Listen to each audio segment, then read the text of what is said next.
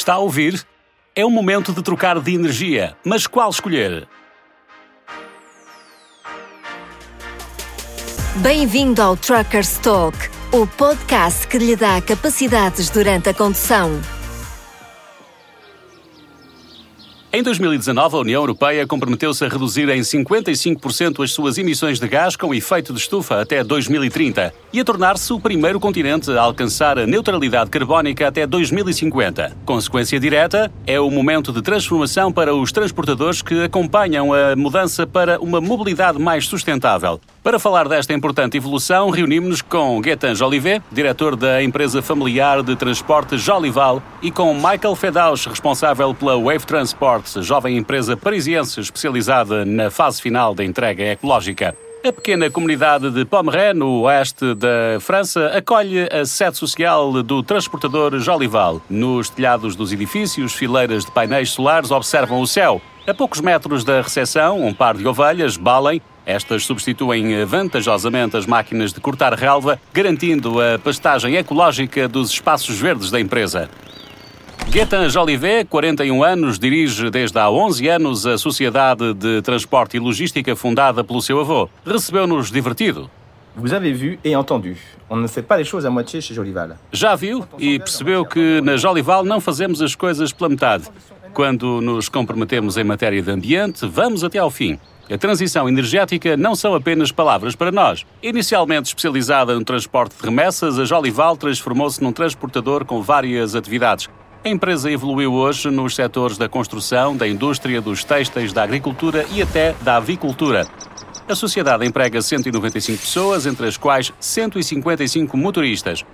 Mais de metade dos 120 veículos do transportador está equipada com uma plataforma elevatória e quem diz plataforma diz entrega em loja, nomeadamente no centro da cidade. Comme pour nos activités, on a panaché notre flotte. Elle est constituée à 60% Tal como nas nossas atividades, variamos a nossa frota, afirma Gaetan.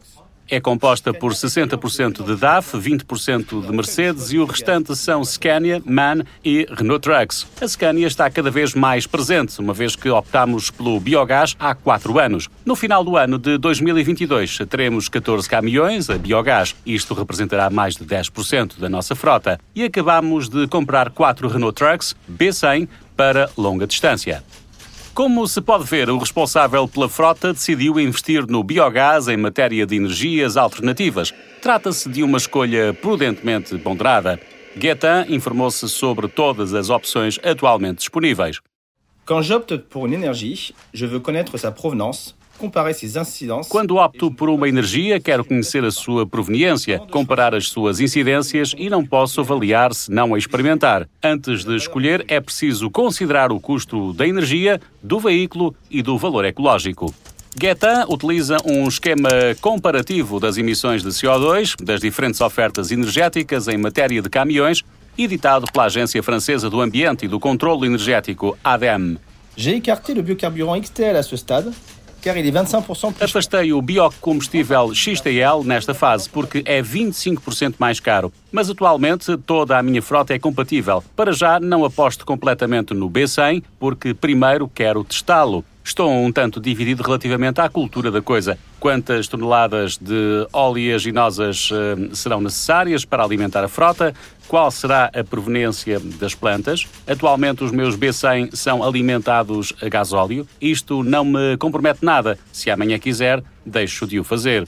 En revanche, je n'adhère pas du tout au GNL, Em contrapartida, não adiro ao GNL, gás natural liquefeito. Nunca percebi o porquê de adotar esta energia. No esquema de comparação das energias da ADEME, vemos que o GNL é pior que o gasóleo. Vem do outro lado do mundo de barco e para o distribuir é uma calamidade. O motorista veste-se de astronauta para atestar. O GNC, gás natural comprimido, compreende-se um pouco melhor, mas não tenho essa opção porque não há estações de biogás suficientes. E o elétrico? O que pensa o nosso diretor? ce qui me gêne le plus avec l'électrique, Aquilo que me chateia no elétrico é que não provém de uma energia renovável e o que fazemos com as baterias no fim da vida útil. A eletricidade não será, claramente, a energia mais limpa e menos cara do amanhã. Em Nanterre, Michael Fedaus, 37 anos, dirige a jovem empresa Wave Transport. Foi criada em abril de 2020, em pleno confinamento, para responder às necessidades imediatas da entrega ao domicílio. O empreendedor optou pelo elétrico na frota de utilitários de 6 metros cúbicos. On peut pas exactement parler de basculement vers une nouvelle énergie. euh, Não podemos falar exatamente de viragem para uma nova energia, mas sim de uma antecipação ao mercado para evitar a obsolescência. Iniciamos a nossa atividade de forma muito básica, com dois empreendedores autónomos, motoristas, distribuidores, que tinham os seus próprios veículos térmicos. Em seguida, adquirimos alguns utilitários com motor térmico. Não tínhamos meios para adquirir os nossos próprios veículos elétricos. Constatamos que a maioria dos concursos públicos começava a virar-se para o ecológico. Informámo-nos sobre as diferentes energias alternativas. Hesitamos entre o hidrogênio, o gás e o elétrico. No seguimento das nossas pesquisas e após alguns orçamentos, dirigimos-nos para o elétrico. Atualmente é o caminho que seguimos, mas talvez dentro de três ou quatro anos haja outra viragem para a adoção de outra energia. Foi por este motivo que optamos pela locação de longa duração, LLD, da nossa frota, como a oferta da Watea by Michelin, para garantir que estamos sempre atualizados. Para Guetta, L'avenir sera multi-énergie. o futuro terá várias energias. Diferentes energias irão coabitar no futuro. Cada atividade será associada a uma categoria de caminhões que corresponderá a uma energia. Por exemplo, os regionais utilizarão biogás, os urbanos, elétrico.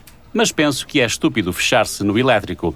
É necessário travar a venda de veículos elétricos porque não temos solução em termos de produção. Se todos mudarem para o elétrico, particulares e profissionais, como é que vamos fazer? Michael reconhece que, na sua atividade, a rigidez da regulamentação urbana e as exigências de mobilidade sustentável dos clientes não permite considerar muitas opções. Os concursos públicos para a última fase da entrega pedem cada vez mais veículos elétricos. Todos os grandes intervenientes do mercado no nosso setor de atividade estão a mudar as suas frotas. Progressivamente, cada vez mais clientes nos pedem veículos ecológicos. Temos duas dezenas de caminhões elétricos, 14 dos quais da Oatea. Compramos diretamente seis e Jump e Citroën, mas devido à escassez de placas eletrónicas, as entregas destes veículos são extremamente demoradas. Encomendámos os utilitários em junho de 2021 e anunciaram-nos uma entrega em outubro de 2022, se tudo correr bem. Gaetan recorda o custo do elétrico para os veículos pesados e ironiza. Aujourd'hui, un camion électrique coûte plus de 400 000 euros. Atualmente, um caminhão elétrico custa 500 mil euros. A ajuda do Estado francês é de 50 mil euros. Excelente. Ganhamos 50 km de autonomia em um ano. Atingimos os 250 km, metade da autonomia do biogás. Talvez dentro de alguns anos consigamos chegar aos 500 km, mas ficamos ainda com o problema dos carregadores e da rapidez. Serão necessários contadores com 600 mil volts o que exige um enorme investimento para equipar todo o nosso parque com supercarregadores. Michael valida os seus comentários. L'électricité reste onéreux. O elétrico permanece dispendioso. Para nós, o investimento atinge um total de 70 mil euros para equipar as nossas garagens com carregadores. Relativamente a este montante, conseguimos uma ajuda de 30 mil euros do Ministério da Ecologia. Se tenho um conselho a dar, é que é necessário aproveitar rapidamente porque as ajudas poderão diminuir. O responsável pela Jolival avança uma outra importante questão em matéria de novas energias, a rede de distribuição. Aujourd'hui, les stations de se développent doucement mais sûrement. Hoje em dia, as estações de biogás desenvolvem-se lenta, mas seguramente no ano passado foi criada uma centena de estações no território francês. Podemos abastecer um pouco por todo lado, no entanto, quase não temos estações para os B100 e as que existem encontram-se nas instalações do transportador. No que respeita ao XTL1, também não existe uma rede pública. No elétrico, há carregadores para veículos ligeiros, mas não existe equipamento para os veículos pesados, pelo menos que eu conheça. Para alimentar os caminhões a gás, Gaetan não hesitou em investir na construção de uma unidade de biogás e de uma estação pública de biogás, que serão constituídos na sua localidade. J'ai fait le choix d'être actionnaire pour sécuriser cette énergie. Parce que 10% de ma flotte l'utilise désormais. Optei por ser acionista para garantir esta energia porque 10% da minha frota utiliza. Poderei ter uma estação ao lado da minha sede, mas também um preço negociado a 5 anos. Não terei de enfrentar a volatilidade no preço do combustível. Para um transportador é uma benção. Além disso, teremos a garantia de uma produção local. Teremos atenção aos resíduos utilizados. Para os utilitários elétricos, Michael revela. Une recharge est nécessaire tous les deux jours à Paris et la proche banlieue, avec une moyenne de 100 km par jour.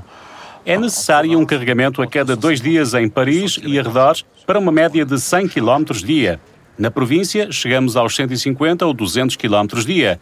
Isto corresponde a uma recarga diária. Guetin insiste. Pour l'instant, je vais continuer à investir sur le biogaz.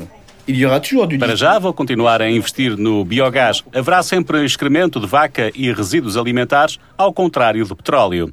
Breve explicação para os iniciantes. O biogás é produzido naturalmente através da fermentação de diversos materiais orgânicos animais ou vegetais.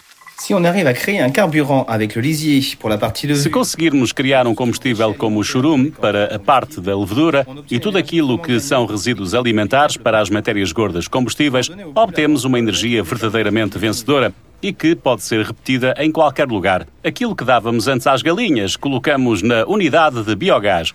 É ótimo, conseguimos atestar em 15 minutos numa estação equipada com bons compressores e não tem odor. Hoje tenho uma certa perspectiva porque o meu caminhão mais antigo tem 4 anos. Em termos de custos de exploração, quando ultrapassamos os 100 mil quilómetros por ano, ganhamos dinheiro em comparação com o gasóleo. No biogás, atesto todos os dias por 1 euro. Não há mais barato. De momento, o único problema é em termos de autonomia.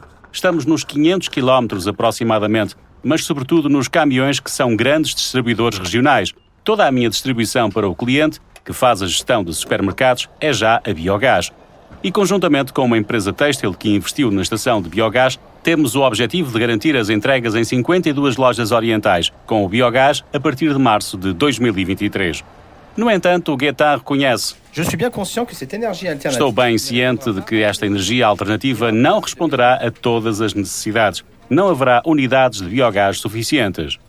Antes de terminarmos, uma última pergunta aos nossos dois responsáveis de frotas. O que pensam os motoristas principais intervenientes no cotidiano destas mudanças nos veículos?